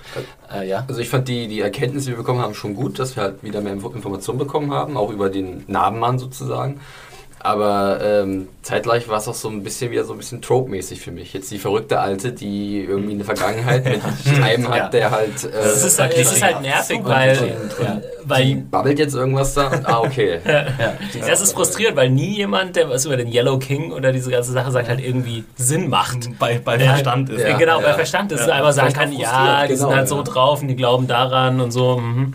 sondern es sind halt irgendwie Leute, die vor sich hin blabbern. Das Und- hilft halt natürlich, diesen Mythos aufzubauen. Ja. Ja. Ich glaube auch, ich, ich habe es auch in meiner Review geschrieben, dass ich eigentlich, glaube ich, um ein offenes Ende froher wäre, als um die völlige ähm, Aufklärung dieses Yellow King-Mythos. Und was jetzt genau Carcosa darstellt und was, wer jetzt genau der Yellow King ist, wenn es überhaupt eine Person ist. So, also irgendwie, wenn, wenn es so, so entzaubert wird, dann verliert es halt so ein bisschen seine, seinen Reiz. Mhm. Ja, aber irgendwas muss ja passieren. Ne? Ja, ich meine, ist, der, das ist der Punkt so ein bisschen. Ne? Die Erwartungen sind natürlich viel höher als alles, was passieren kann. Naja, wenn die Serie The Wire heißen würde, dann würde sie anders enden. Ja. Wir wissen ja nicht, wie sie endet, aber nicht mit einer Aufklärung. Also ich, so. ja, ich, ich bin da relativ skeptisch, was eine enorm kreative Auflösung Ja, ich meine, was soll man da erwarten? Im Endeffekt sind es, wenn es die Leute halt gibt, halbwegs wahnsinnige Leute, äh, die halt vielleicht denken, dass einer von ihnen der Yellow King ist, aber gut, dann denken sie das halt, ja. Naja, aber so richtig wahnsinnig können sie ja nicht sein, weil sie ja an- anscheinend in den höchsten Stellen der Regierung Ja. und der Strafverfolgungsbehörden sitzen. Wollen wir kurz am Ende nochmal spekulieren, was Ja, im Finale passiert? ja. Und Genau. frühstücken wir schnell das Rest. Okay, ähm, dann haben wir noch die Szene zwischen Maggie und Rust. Maggie schaut nochmal in dieser Bar vorbei, in der Rust irgendwie abhängt. Er ist das größte Arschloch, das er sein kann.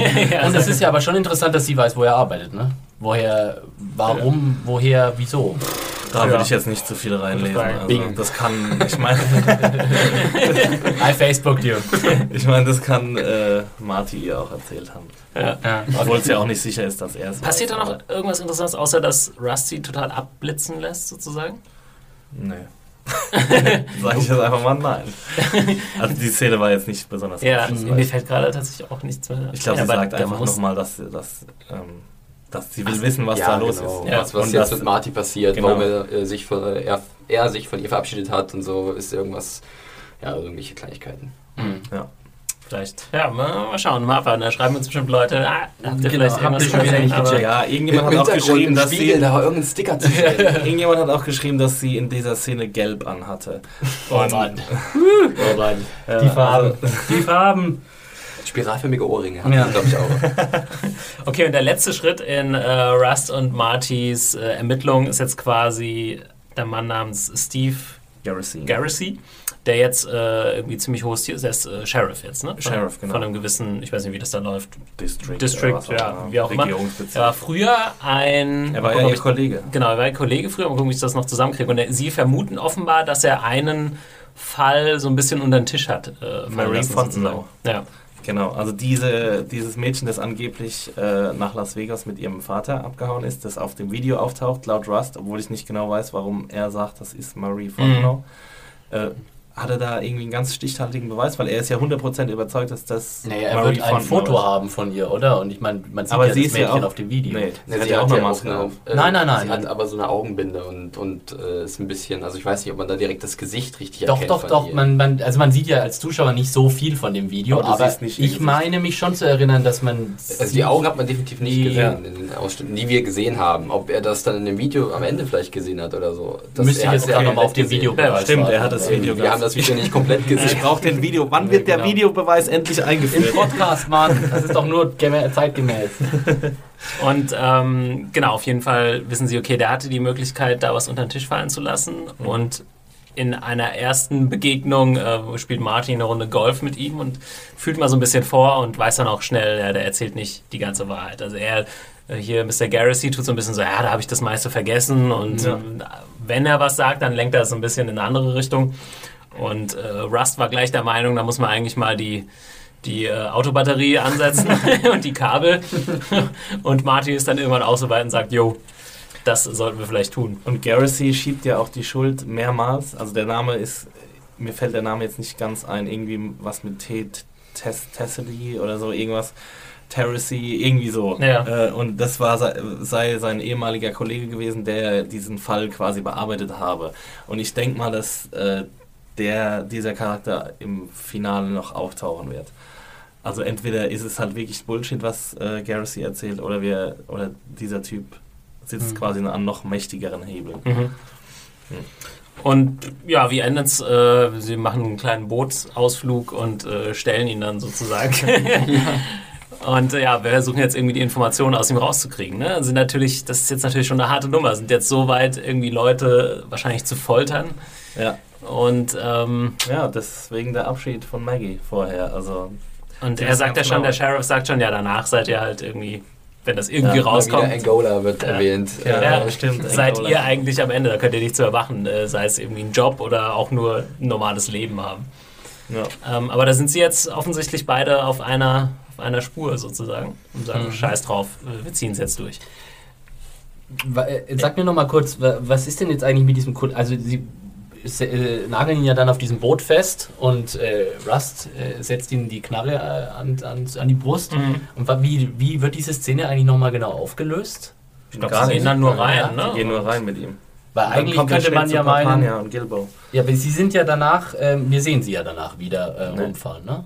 Nein, das ist nicht das Boot. ich Das hab auch überlegt, Das haben alle, glaube ich, erwartet, dass Ja, ja. dieses Boot dasselbe ist, aber es war irgendein Frachter oder Ja, ja, so. das war kein, das war nicht Das wäre in dem Moment so, ach ja, jetzt fahren die mit dem Boot Das wäre ja noch nee, nee. Moment mal. Aber äh, ich glaube, ich stehe gerade inhaltlich komplett auf dem Schlauch. Wir haben doch erst die Szene auf dem Boot mit hier Garrissy und dann haben wir doch den Rasenmähermann am Schluss. Das Ja. waren aber die anderen beiden Detectives. Ach stimmt, das war waren die anderen beiden. Oh, Himmels Willen, ja, na klar. Oh Mann. ich glaube, da wären sie nicht so schnell Ja, ja. weggefahren. Äh, Okay. Sehen sich auch zum Gut. Verwechseln ähnlich. Ja, schon. Ach Gott, ja, jetzt bin ich wieder da. Okay. Genau, Schlussszene auch fand ich irgendwie witzig, dass man mal die anderen beiden äh, Agenten Auch mal außerhalb, ne? außerhalb so, Sie können anscheinend Auto fahren, zumindest Ja. der eine von ihnen. Und Habt fand ich ihr eigentlich, sorry, habt Ja. ihr eigentlich gerafft, dass die Vernehmung von äh, Rust und die Vernehmung von Marty im gleichen Büro stattfindet? Und die nur andere, anders angeordnet sind Mhm. beim Sitzen? Nee. Das habe ich, Ja, ja. das hab ich, bis ich so ein Making-of gesehen habe, gar nicht gecheckt. für mich sah das irgendwie ein komplett anderer Raum irgendwie Ja, aus. weil einmal ist die Kamera halt aufs Fenster des Raumes quasi Ja. gerichtet und Ja. einmal ist sie halt auf die Wand Ah, gerichtet. okay, ja. Krass, nee, habe ich auch nicht gedacht. Ähm, aber Was ist das euch aufgefallen, bedeuten dass als die beiden äh, Agenten sich unterhalten haben, dass sie irgendwie einen anderen Slang drauf hatten untereinander? Ich fand das ziemlich witzig irgendwie, weil sie immer sehr korrekt waren in dem Ja. äh, Dings und dann hatten sie eher so. Und sich Ja, ein bisschen jetzt- belappt, ja. Sie haben sich ja wir gegenseitig so ein bisschen. Vielleicht wird ja auch Season 2 einfach mit den zwei. äh, große Spekulationen und am Schluss geht es einfach mit den zwei. Das war aber mal mit Zoom Ja. ja.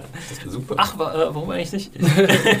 ähm, und auf jeden Fall äh, treffen sie auf einen Mann und haben ja auch viele schon äh, spekuliert, dass er irgendeine wichtige Rolle noch spielt. Das ist der Rasenmäher. Der war einfach zu Ja. creepy. Wie beim das heißt, Auftritt. Moment mal, war es nicht jetzt der, der Scarface-Typ sozusagen? Ja, das ist mir nicht Doch, klar. Also, ja, ist- ja, ja, ist warum klar. denn? Also ich habe da keinen Namen gesehen, ehrlich Nicht? gesagt. Ja, Was? aber Ja, nur ganz leicht. hier, also. Ganz, ganze Wirklich? Brand, ja. Ja, dann nee, aber mein das, war sehr Monitor- dezent. Da war stimme mein Monitor komisch das war überhaupt eingestellt. Nee, nee, das war dezent. Das war der Ja, einzige Grund dieser Szene, Genau, war, um man das zu ewig zeigen. lange warten müssen, bis das Licht so ein bisschen anders fällt, weil es war alles so ein bisschen im Schatten irgendwie und dann dreht langsam die Kamera und Ja. dann erkennt man langsam Man die das Brandnamen von rechts nach links rüber, denkst du, ah, okay. Aber für mich war das so, so ein bisschen so, okay, das soll er sein, aber der hat irgendwie für sich vielleicht das überschminkt oder irgendwie noch irgendwas, irgendeine Maske drüber oder Das sowas. waren weil jetzt es- keine Stichnarben, das waren Brandnarben. Ja. Vielleicht war es auch für mich so in meinem Kopf, nachdem jetzt drei Folgen lang über ein Monster mit Narben, ich hätte irgendwie, keine Ahnung, äh, ja, so Burning Man irgendwie im Kopf, so jemand, der, der so aussieht wie so ein Walking Dead Zombie. Und unter äh. Rust hatte ihn ja schon mal getroffen. Hat er, da hat er wohl noch einen Bart, wenn ich Genau. das richtig in Erinnerung habe. Deswegen war Ja, es. Der Witz war ja, dass äh, Hart sich mit ihm unterhalten hatte. Nee. Der, Nee. Was, was? Das war Rust. Ja. Und Hart, Und Hart hat auch dann gehupt. Stimmt.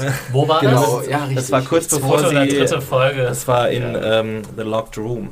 Als sie das, den Compound, als wir am Schluss den Compound von Reggie Ledoux sehen, das Areal von Reggie Ledoux. Stimmt. Als wir Davor sind sie an dieser Schule sie an und dann Schule? mäht er auch den Rasen. Ah ja, okay. Da wurde auch jetzt irgendwie im Internet ganz viel gesagt, ja, hätte Hart da nicht rumgehupt wie ein Verrückter, dann hätte Cole bestimmt erkannt, dass der schon Narben hätte und so. Und Ja, und hätte, ja, aber hätte- wussten sie hätte- damals hätte- schon hätte? Dann hätte hätte es ich wahrscheinlich früher klingen gemacht, irgendwie, ah, Narben, da Ja, war dann hätte die. Serie halt nur vier Episoden gehabt.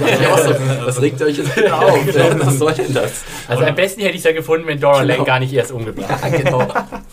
Aber ich glaube, und, äh, er, er mäht ja auch den Rasen in so einem Kreis. Ne? Ja. Ja. gesehen? Hör mir auf. Hör mir auf. Oh ich Mann, hab's auch gesehen. ja, das ist dann aber schon, ja. Äh, Ja, aber das macht ja kein ja Mensch. eine Also kein Mensch Ja, äh, ist das so? mäht den Rasen in einem Kreis. ja, was okay, aber Quatsch macht ist hin und her, oder was meinst du? Ja, ja. Also ich meine, es ist natürlich ein Easter Egg, aber es hat Forrest natürlich keinerlei, ist es, ja. trotzdem keinerlei Bedeutung für den Fortlauf der Serie. Aber das war eben auch so ein Moment, wo es für mich dann schon wieder in. Parodie auch so leicht dann übergeschwappt musste dieses ist Boot noch vorbeifahren. Ich weiß nicht, Ja. aber was sollte das? Hat Das hab ich das haben wir aber schon mal gehabt, das habe ich auch wieder in dem Moment gedacht. Es gab schon mal eine Einstellung, ich weiß nicht, dritte, vierte Episode, Hintergrund, wo ziemlich geil getimt ein Zug im Hintergrund vorbeifährt. Stimmt, ja. Das ist, glaube ich, in der Szene in dem. Frachter war das. Ah ja, Vor dem Zelt, sowas, vor dem genau, von Zelt. dem Zelt, genau. Also, weißt, vielleicht ist es auch einfach nur so ein Fekeltisch von Fukunaga, der da irgendwie Bock hat, irgendwie immer so Realtime-Kram äh, mit einzubauen und dann irgendwie sagt, wir müssen jetzt genau starten, wenn der Frachter vorbeituckert. So.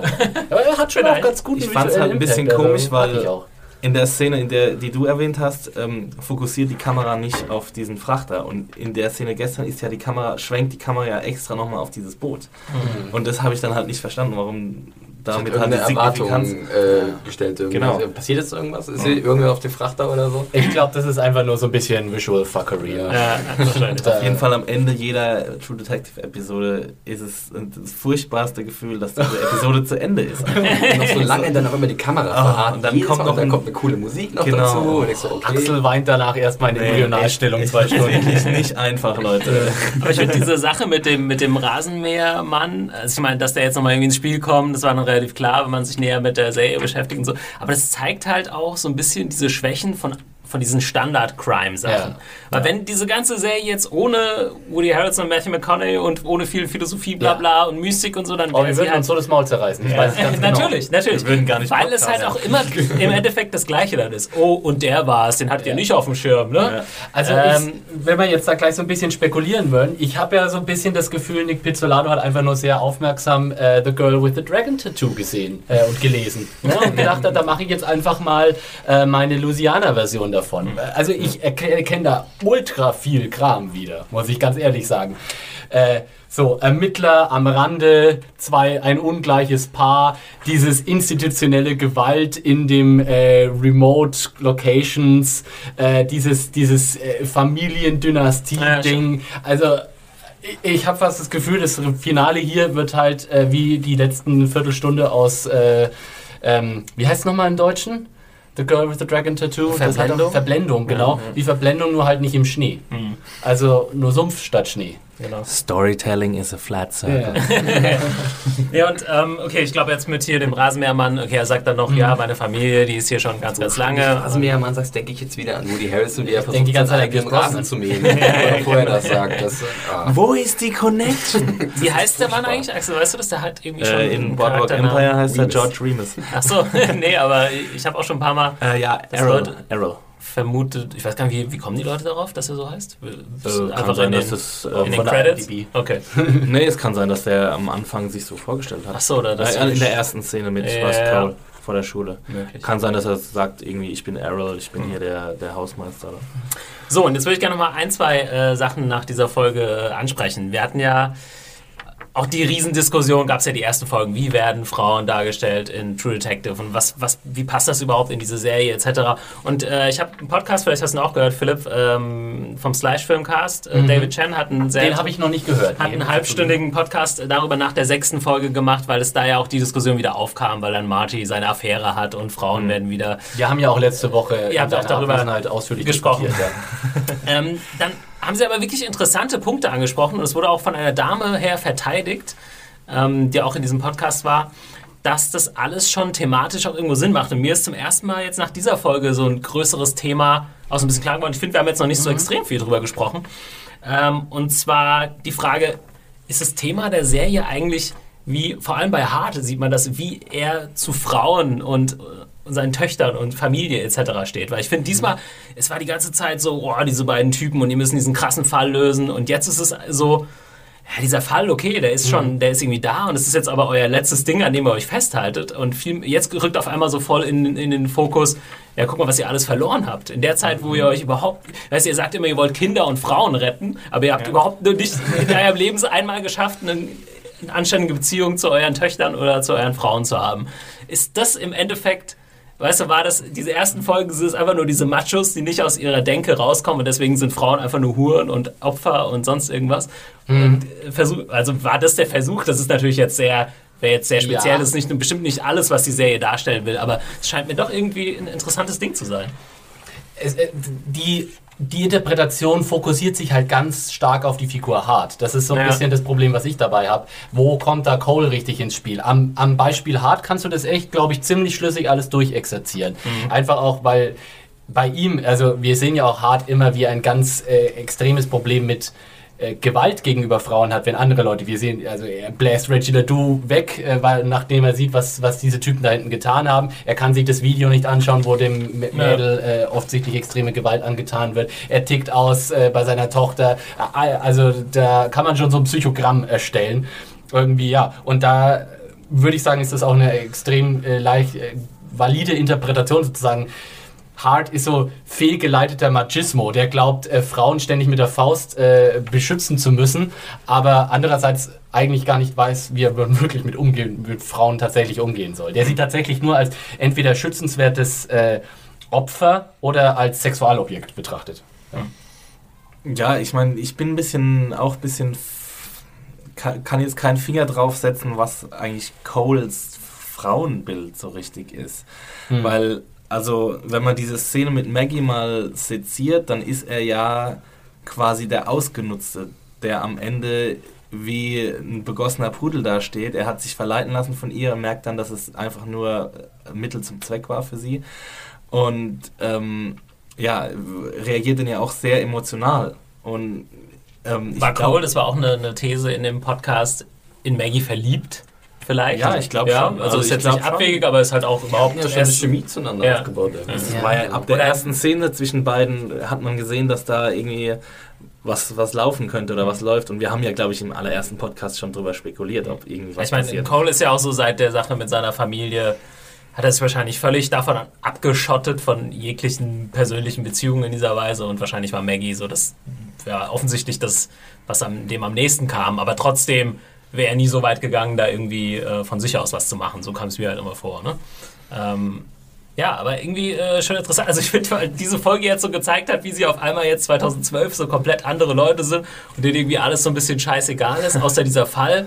Und Es jetzt, ist ja jetzt auch wirkt der so- Fall aber irgendwie auch nicht mehr so wichtig und ähm, alles um sie herum ist weitergegangen und sie sind jetzt eigentlich nur so, die, jetzt haben sie nur noch diesen Fall, was irgendwie so ein bisschen lächerlich auch ist. Es ist ja aber auch so ein recht bekanntes TV-Klischee oder TV-Trope, dass der Ermittler, der versucht, andere zu retten und nicht mal Ja, schafft, ja. sich selbst zu retten. Ja, klar. So, ne? Das ist so abgenudelt, da, Ja. abgenudelt, da geht es nicht mehr. Ich meine, was man in der Serie, wo man sozusagen den Vorwurf völlig entkräften kann, wo ich mir in den ersten paar Episoden noch nicht so sicher war, aber jetzt bin ich mir sehr, sehr sicher, dass die Serie diese beiden Figuren nicht glorifiziert. Also äh, Hart und Cole, die sind nicht cool eigentlich, ja. Auch wenn sie ein paar coole, gerade Rust ein paar coole Aktionen durchzieht, aber wir als Zuschauer sollen diese Typen nicht bewundern. Und das ist, äh, wenn man es doch tut, hat man ein bisschen einen Schlag, würde ich sagen.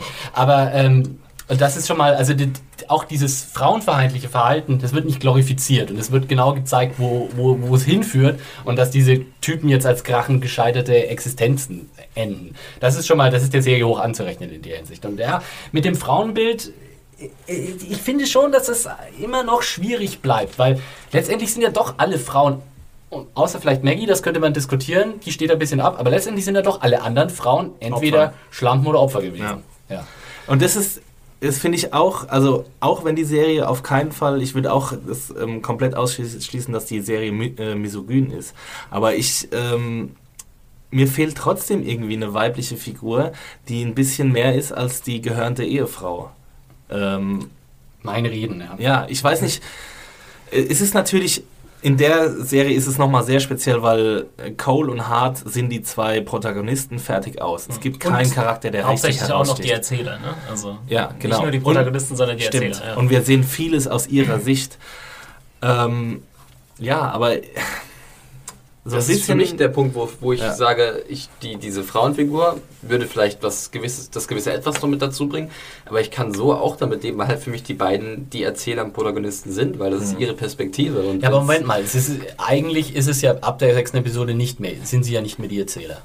Also das nicht mehr ist ja wenn dann... ja, ja, teilweise und Maggie hat immer noch. Hat ja Sie auch erzählen sich ja auch gegenseitig, was sie gemacht haben Genau, in, der, ja. in der Vergangenheit. Ja, aber eben eigentlich nicht. äh, Aber wir sehen ja eigentlich schon kein.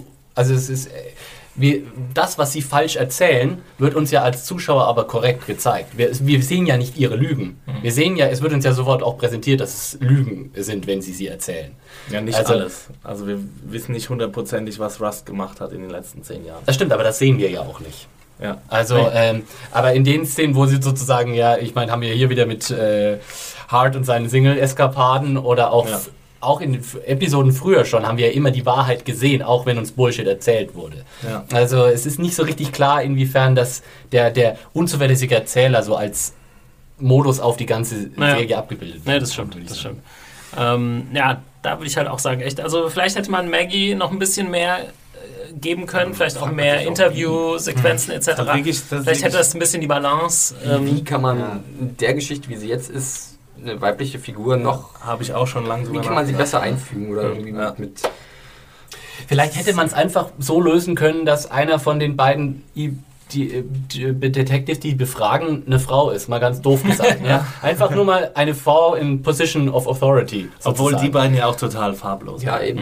Das Ja. ist halt das, das ja, habe ich ja vorhin schon farblos gesagt. ist ja das eine, aber Ja. es ist dann wenigstens keine Schlampe oder Opfer. Ja, aber es ist halt irgendeine wenigstens Frau, die das jede Woche ein paar Fragen stellt. Und das Ja, aber das ist immer noch besser als äh, Sexualopfer Nummer Weiß 10. nicht. Man hätte das auch, man hätte auch Ma- Maggie jetzt nicht wieder so Golddigger-mäßig darstellen können, dass sie im großen Haus sitzt und äh, o- ähm, offensichtlich morgens um 10 Zeit hat, um sich mit äh, Marty zu treffen, sondern sie hätte ja auch irgendwie so eine Selfmade-Frau sein können, die irgendwie ihr eigenes Geschäft aufzieht. Da gibt es zum Beispiel in, in Sopranos gibt's eine super Figur, die nach dem Tod ihres Ehemanns so total selbstständig wird und dann von den anderen, ähm, von den anderen Hausfrauen und, und, und Ehefrauen total beneidet wird. Und das, das wäre doch mal irgendwie ein Signal in die richtige Richtung gewesen, dass wir halt hier wirklich jemanden haben, der auch äh, ohne, abseits ihres Ehemanns ein richtiger Charakter ist. Stimmt, und sie hat einfach nur wieder glücklicher geheiratet. Ja, das ist, Ob- Obwohl äh, ich da auch sagen Leben. muss, dass es, wenn es jetzt in der siebten Folge kommt, sage ich auch, ja, okay, jetzt sehen wir halt ganz kurz, dass sie es dann doch geschafft hat, aber es fehlt halt die Entwicklung dahin, die wir nicht gesehen haben, sondern das ist einfach nur von 0 auf 100. Okay, Maggie war doch anscheinend ein ziemlich guter Charakter, die es im Endeffekt selber geschafft hat, doch ohne Hart und ohne irgendwelche Männer oder so. Ja, aber problematisch ist ja auch, was sie geschafft hat. Sie ist Ja, die sie Ehefrau geschafft, ja? eines anscheinend sehr wohlhabenden Typen.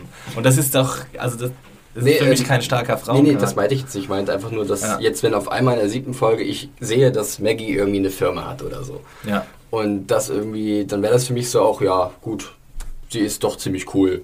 Aber dann war es doch Ja, das hätte man dann schon das anders vorbereitet. Ich finde, das- anders vorbereitet werden müssen. das Genau war nach jetzt- dem Motto. ja, aber das ist ja nicht ausgeschlossen. dass das war jetzt auch gar nicht mein Punkt. Ich finde es auch immer noch Aber jetzt so, legitim. Äh, Dick Pizzolato sagt ja, ey, sorry, das ist eine Geschichte über die zwei Männer, diese zwei Hauptfiguren. Es geht hauptsächlich um die.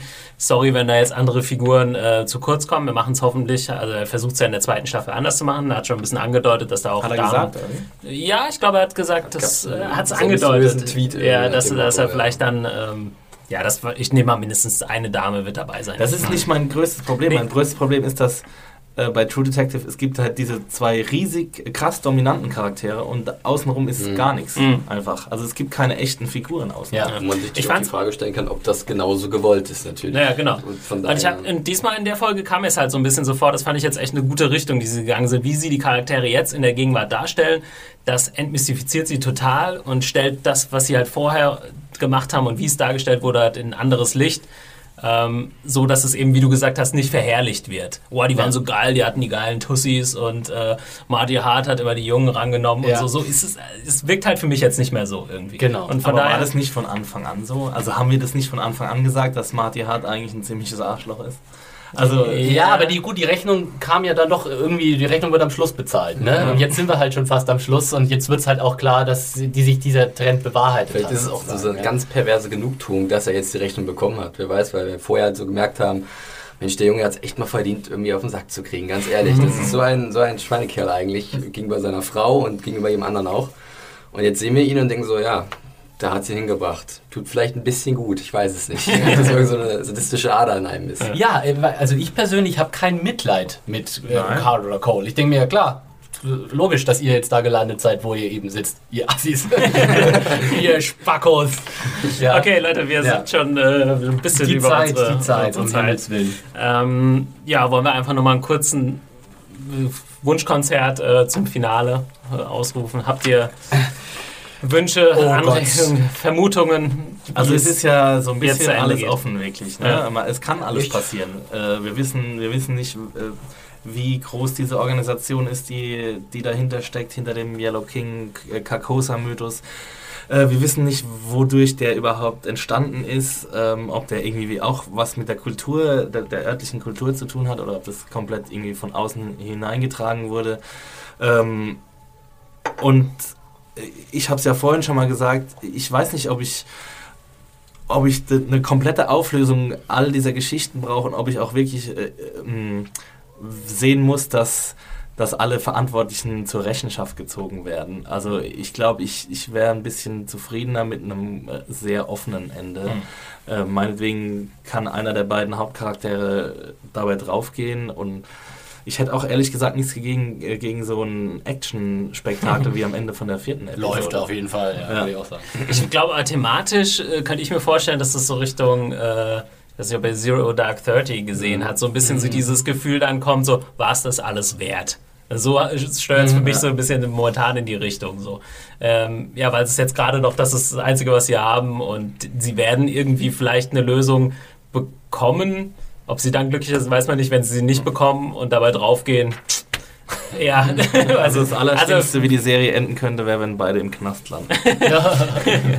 Ähm, ja, aber ansonsten habe ich auch, ich lasse mich überraschen. Ja. Ich, ich glaube, das ist meine Vermutung, dass es so ein bisschen so ein äh, ja, Downer-Ende so äh, sein wird. Auf jeden Fall. It's HBO, man. Ja. Also mir geht es da ähnlich äh, wie euch. Ich muss bloß nochmal anmerken, dass ich ganz echt zugeben muss, dass gerade in den letzten Folgen so ein bisschen mir True Detective vermiest wurde durch die ganzen Theorien, die man überall rumgeistern und man sich dann irgendwie, irgendwie werde ich nicht mehr überrascht. Das ist irgendwie so ein Problem bei mir. Also ich habe andauernd, man liest automatisch irgendwas mit. Und dann hat der eine die tolle Idee und denkst, stimmt, das ist eigentlich gar nicht mal so dumm. Und dann passiert wirklich genau das, denkst du, ach, irgendwie fehlt so wirklich diese Mystik, die am Anfang da war für mich jetzt langsam.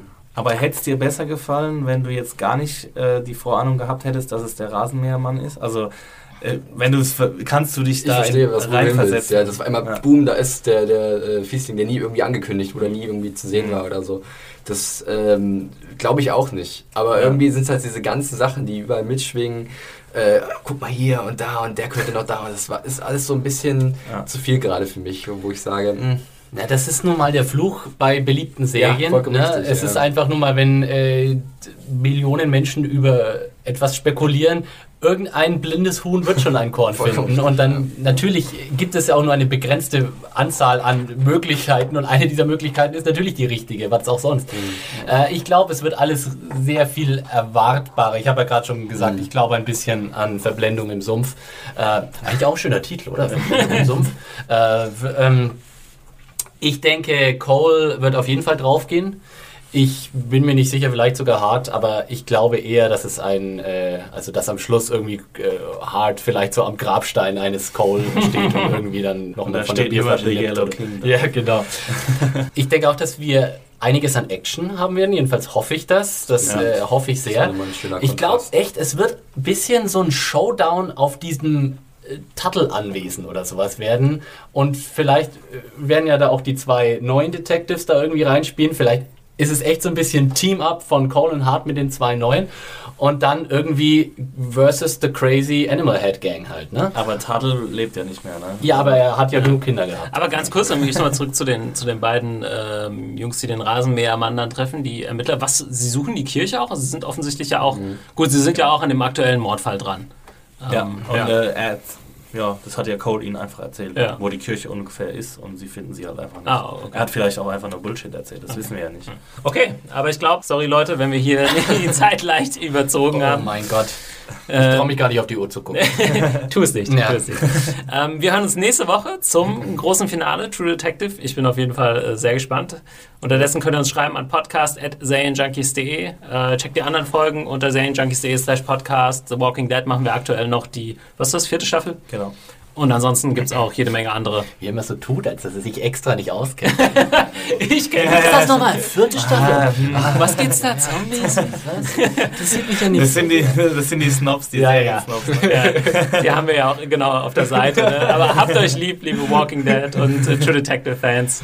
Alles hat seine Daseinsberechtigung. Ja, und dann sage ich äh, vielen Dank, dass ihr hier wart und vielen Dank fürs Zuhören. Bis nächste Woche. Ich bin gespannt. Macht's gut. Ja, unter Twitter sind wir Ach auch so, noch zu erreichen. Twitter. Ach, sorry. Wir bleiben noch ein bisschen hier, Thomas. Ed Konsumkind bei mir. Ed Max Stil echt. Ed John Ferrari. At Picknicker83. Tschüss. Bis nächste Woche. Ciao. Tschüss.